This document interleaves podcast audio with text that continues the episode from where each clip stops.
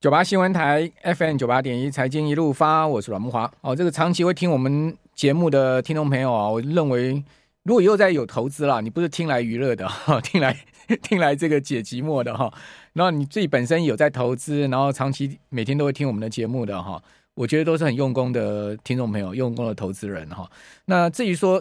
用功的听众朋友，用功的投资人，心中自有一把尺嘛，哈，你自己会去判断哈，来宾啊或者主持人我们所谈的内容哈。那我当然觉得就是说，不管来宾或主持人，我们讲的内容，如果你觉得有参考价值，你就把它吸收起来。但你如果说觉得啊，这听听就好，那当然就是你就你就可以听过去嘛。好，所以呃，长期听，然后呢，你如果又可以吸取别人好的经验的话，你自然会成长了哈。我觉得投资这件事情本来就是教学相长。哦，那我个人也是这样子嘛。这这二三十年来，其实我就不断吸收别人的好的观点，好，那自己呃再去做这个精进，哈。那我想这样子，我们投资上面的这个功力就会持续的往上提升了，哈。这是呃我给大家的一个我自己的一个想法的分享，哈。那不管来宾他们什么性质啊，讲什么内容，我觉得大家都可以呃。都可以参考了哈。那至于至于说要不要开放留言板这件事情，我觉得我们都尊重来宾的哈。来宾要开放我们就开放，不开放我们当然就尊重来宾是这样子了哈。那也跟大家做一下说明哈。好，那回到了刚谈到整个 AI 股，经过这个礼拜的大大跌哈、大洗牌之后，强弱分明。那我刚刚有举两档例子哈，比如说伟创，伟创这个礼拜全周跌很深哦，跌到了这个二十七点四 percent 哈。那当然，因为它今年涨非常多哈，涨幅超过百分之四百，好，它自然跌幅也会相对大哈。那股票本来就这样，怎么涨就怎么跌嘛。哦，那广达全周跌幅呢也不小哦，百分之十六点八的幅度。但是你有没有发现，哎，广达的跌幅就比伟创小很多了哈。那广达相对今年的涨幅也没像伟创这么多。那另外呢，跌幅更小的哈，大家可以去看，像散热都在讲两档哈，这个双红跟旗红对不对？旗红这个礼拜跌幅不到三趴，哎，好，双红跌了这个十十十趴多，十十几趴，好，所以你旗红跟双红比起来，哎，好像奇奇鋐就相对强很多，对不对？那另外呢，台光电这个礼拜跌幅也不到四趴，好，四趴左右，所以台光电相对又在 AI 整个族群里面跌幅啊，我讲的是全周哈，跌幅最小，哦，那刚刚讲到联发科，联发科呢，它在这一次的这个台股这个礼拜的下跌里面，它相对是涨的。哦，它涨了七趴多，哦，所以呃，整个泉州的这个股市的变动呢，我们可以就这个个股的周线收的一个情况，再去啊推敲强弱势族群，哦，或者在同一个族群里面，相对你可以去做一些强弱势的排行榜。那它能强，像伟创跌了三十趴，哦，那它只能跌，它只跌三趴，跌四趴，为什么？为什么它只跌三趴，跌四趴？经过这么大的一个集集体的一个行情的受挫，哦，同族群的集体行情受挫，它为什么只跌三趴四趴？它是不是下档有一些买盘？为什么有人要去买它？我觉得我们就可以从这个角度去思考了，好，提供大家参考。好，那现在欧洲股市啊，这个目前是小涨格局哈，英国、德国、法国都是在平盘之上。那美国的期货盘呢？哦，目前纳扎纳扎的指数涨了有百分之零点七哦，哦，主要是因为这个亚马逊哈盘后大涨十趴哦，财报不错，好，把整个盘势又。重新恢复了一个生机的一个味道哈。那经过这个礼拜的一个大洗牌之后啊，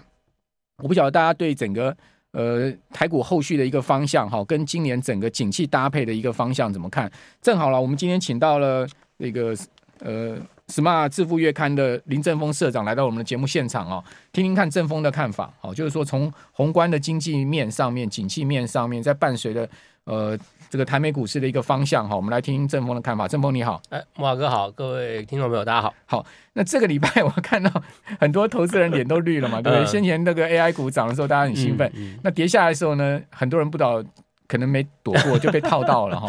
纬创也出现违约交割，嗯、然后。呃，礼拜三融资也大减，相对有很多人应该在这一波里面有受伤了。嗯嗯，最最近好像就是 AI 变成 BI，对，之前是没有买买到是 BI，现在是好像套牢了变 BI。对，但是我觉得其实每一次的主流股，其实如果我们常看市场行情的话，这种主流股在换手的现象的时候，都会有这样的状况。那其实诚如在木华哥刚才讲，这个尾创跌了二二十几趴。其实事实上，如果我们真正大家有稍微研究一下呃技术线型，或是这个呃来有对这个技术分析有一点了解的话，事实上没跌超过三成，在一个这么强势上涨的股票中，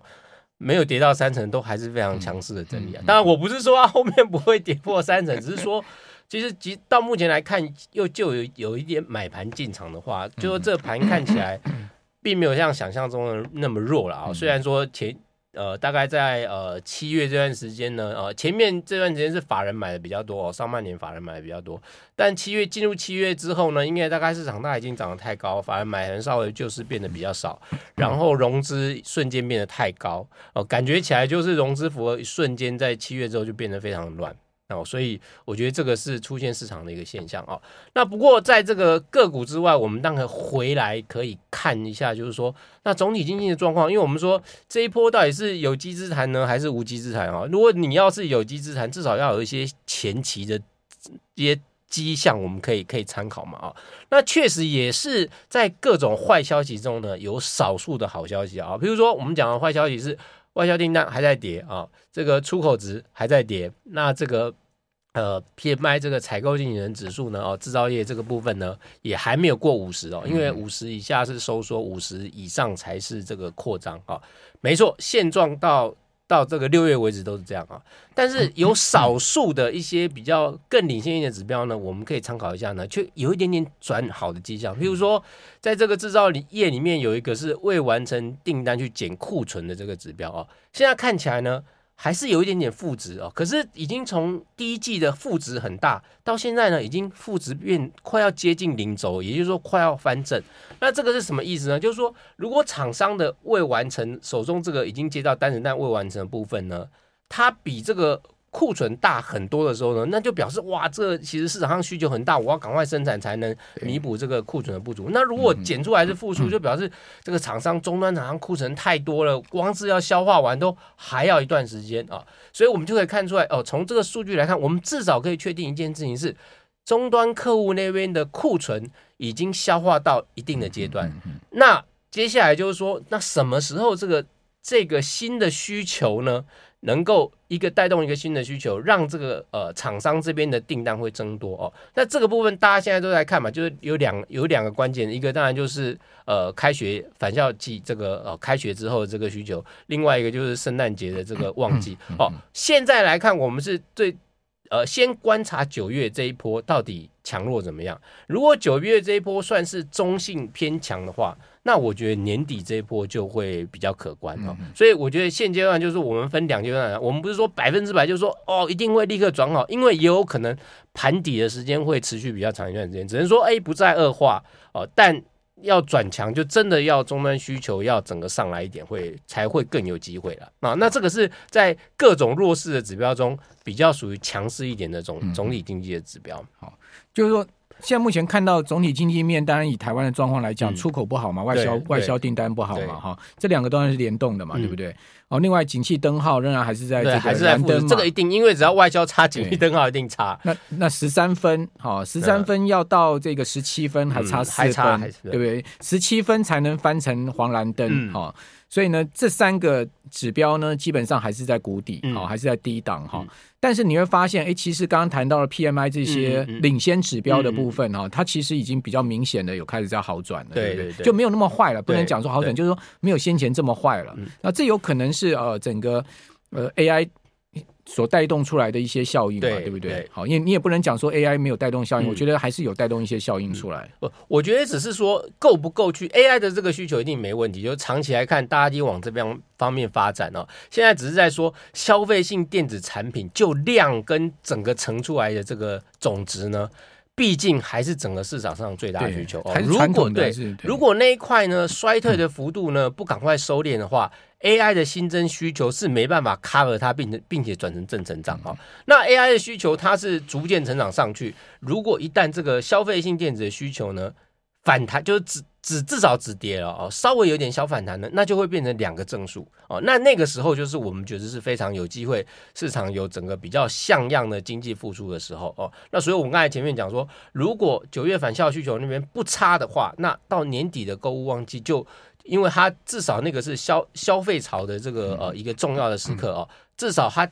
反弹上来，那因为 AI 是基本上一定是往上成长，所以这两个联动之下呢，我们当然就很有机会在那个时候看到，呃，当时尤其尤其是去年十二月机器也比较低，所以那个时候我们真的会蛮有机会看到说，哦，一个比较像样的复苏的讯号。啊，因为苹果也公布出来最新的财报了，对不对？那你讲实在，如果连苹果手机都卖不动的话，什么东西可以卖得动？对，对不对？那我跟各位讲，苹果你可以看到。它公布出来最新一季的财报，它的营收跟 EPS 虽然超出预期，然后它的服务收入创历史新高，嗯、而且大中华的营收并不差哦。嗯、你不要说啊，就苹果营收不好是大中华拖累，并不是哦。嗯、但整体苹果的营收啊，就我们刚刚讲说，尽管前面讲那些东西都不差，好，而且有有甚至超出预期，但整个季度的营收呢，仍然出现了二零一六年以来首次连续三季度的年比的下滑。哦，所以基本上它整个营收的状况在动能上面确实还是相对偏弱的哈。那苹果的市值现在目前是三兆美金哦，呃，同时呢，在公布营收的的当天呢，它因为它盘后公布嘛哈，当天的话它是连续三天下跌，好，股价在这个礼拜一，苹果股价是创历史新高哦，哦，今年苹果股价涨四十七趴。哦，那纳萨克指数同期涨三十三趴，标普涨十七趴。去年苹果股价是跌二十七趴。我们等下回到节目现场再继续跟您谈下去。九八新闻台 FM 九八点一财经一路发，我是阮木花。哦，苹果第三季的营收是八百一十八亿美金哦，那市场原估是八百一十七，所以好预期哈、哦。去年同期是八百三十亿，当然是不如去年同期啊、哦。然后另外在呃。上一季的营收呢是九百四十八亿，也不如上一季啊，就是说持续的营收在下滑了哈。EPS 是一点二六哦，虽然年比增幅五趴，但是呢，基本上呃看起来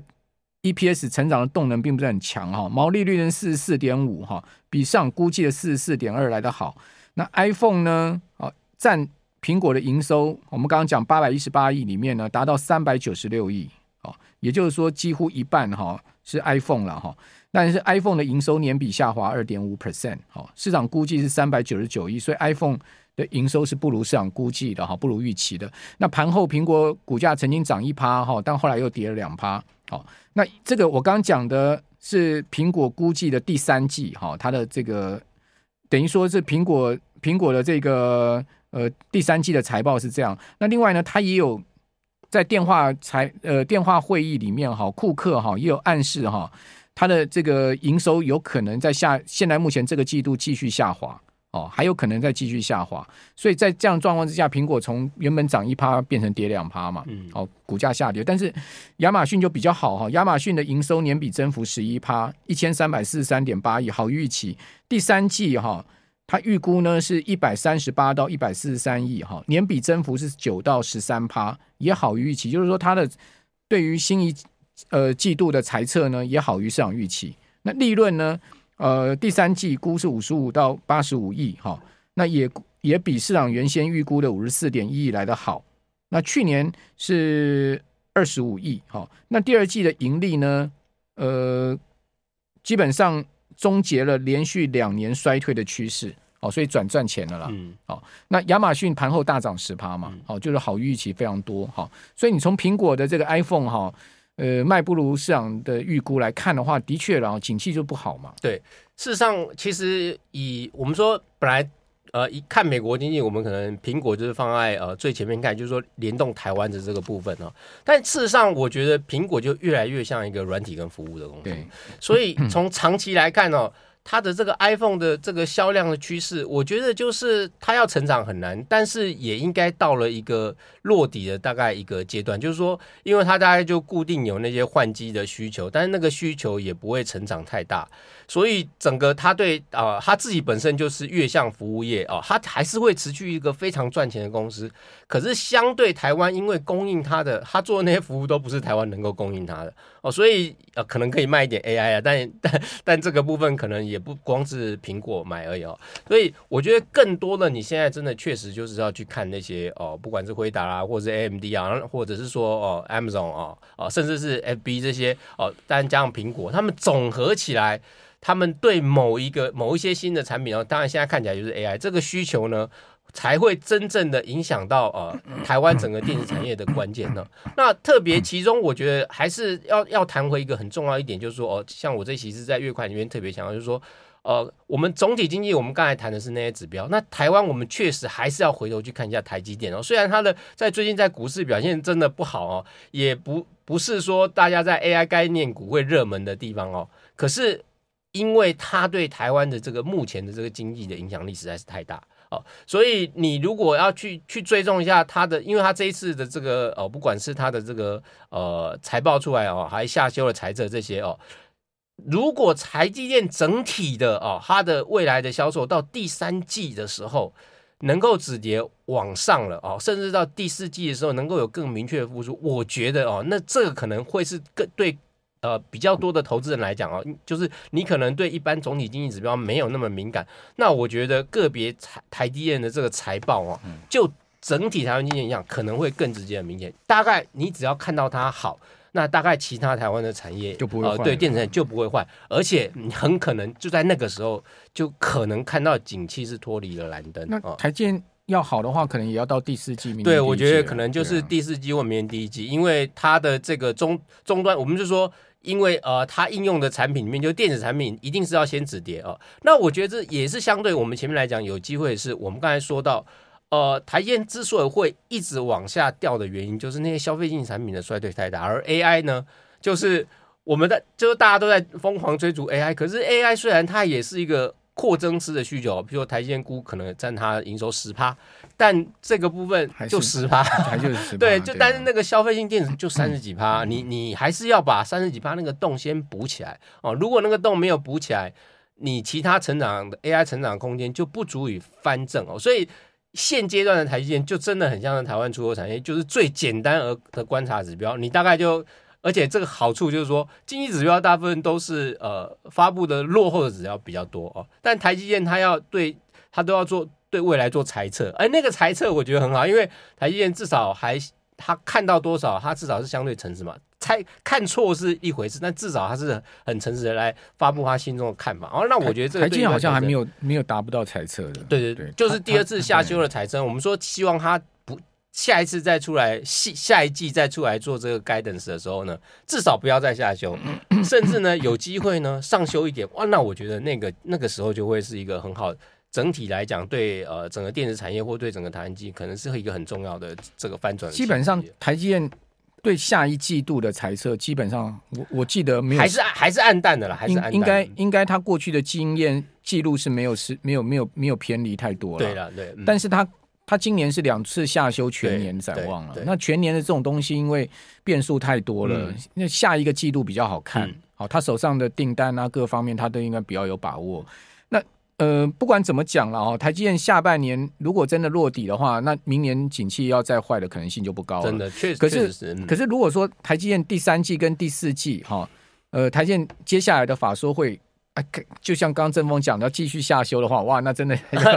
那真的要小心。对对对对，对就是说，我们虽然希望说它是要落底向上，但是呃，确实。就以那啊台台积电下一季的法说，我觉得就是一个很重要的关键，因为它刚好就跨了，它那一季的需求就同时跨了第三九月的返校季跟十二月的这个消费旺季。那那个时候，我觉得对大概全年度以及甚至明年第一季的这个展望就已经相大概相当清楚，所以那一季一定大家认真看。据我知道，台积电现在三纳米是产能利用率是百分之百了，但是三纳米的良率没有那么好了。嗯，好。那另外呢？台积电现在目前景气要上来，最主要是看五纳米、七纳米，还有这个成熟制程，像二八纳米哈，这些呃，现在目前的产能利用率其实大概大概都是在偏低了，在六成、六成、五成、七成这样的一个水准啊。所以这些如果要能上来的话，就很明显就是景气，就是就是消费性，因为那边大部分都是成熟性的消费性电子，手机晶片啦，哈，或者说一些这个比较成熟的这个制成产品，对产品的部分。那这个产品其实这些，因为它的成本大概都已经摊的差不多了，所以它的收入一上来的话，其实就是很大的利润了。对，嗯，好。那另外我们最后再讲一下，因为我们听听众朋友很多人很关心那个美债的问题。好，这个美债。呃，最近好像我今天最后一段哈，六点半到七点，我的标题是什么？我的标题是这个呃，汇率降平啊，美股没崩啊，美债崩了。好，为什么？我今天会跟大家讲一下我的观点。不过在我讲之前，我想问一下这个正风，好，你看这个美债哈，最近 ETF 大跌哈，哇，这个跌得很重哈，呃，然后美国十年期国债殖率创今年新高哈，已经突到。突到四点二了哈，一副好像要突破去年那个四点二五那个位置哈。嗯这样感觉起来有点可怕哦，嗯、你不知道你怎么你的观点是如何？其其实我个人的观点，我觉得大概它就是一个短期反应了。我必须讲，那个二零一一年标准普尔砍美债那时候，美国政府的官员也是跳脚，联总联总会官呃财政部也是跳脚，市场也反映了大概就是两天三天就这样。那因为其实大家市场就事实上也就知道，全球金融规则至少现阶段还是美国在制定的，所以。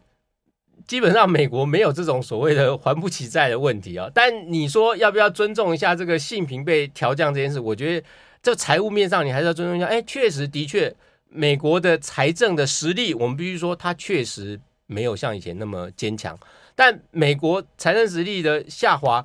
并不代表它整体国力就在这个时候会产生了比较大的债性危机。这是这是这确实。呃，以耶伦来讲的话也没错，就是美国是不可能还不起债，确实是如此，至少是现阶段了啊。因为这个世界毕竟是一个总和实力的、嗯嗯、的计算，而不是只有财政实力。你你有没有买美债 ETF？我有，但是我比较偏投资等级债。OK，对啊，投资等级债最近也跌很重啊。嗯、对，但是其实事实上，我们之前本来就考量过这一点，就是说，在考量到利率还没有完全到顶，所以呃，我自己就是选择利呃利息比较高的债，是因为假设。资本利得有损失的时候，至少这时候你可以比较长的时间拿利息，对，然后等待利率反转。啊，因为利率这反转时间也不可能太久了。好像比如说这个零零六七九 B 元大美在二十年，今年跌一趴哦，哦，这个礼拜跌幅不小哦，你可以看到泉州呃，它其实这个周的跌幅是比今天更大的哈、哦。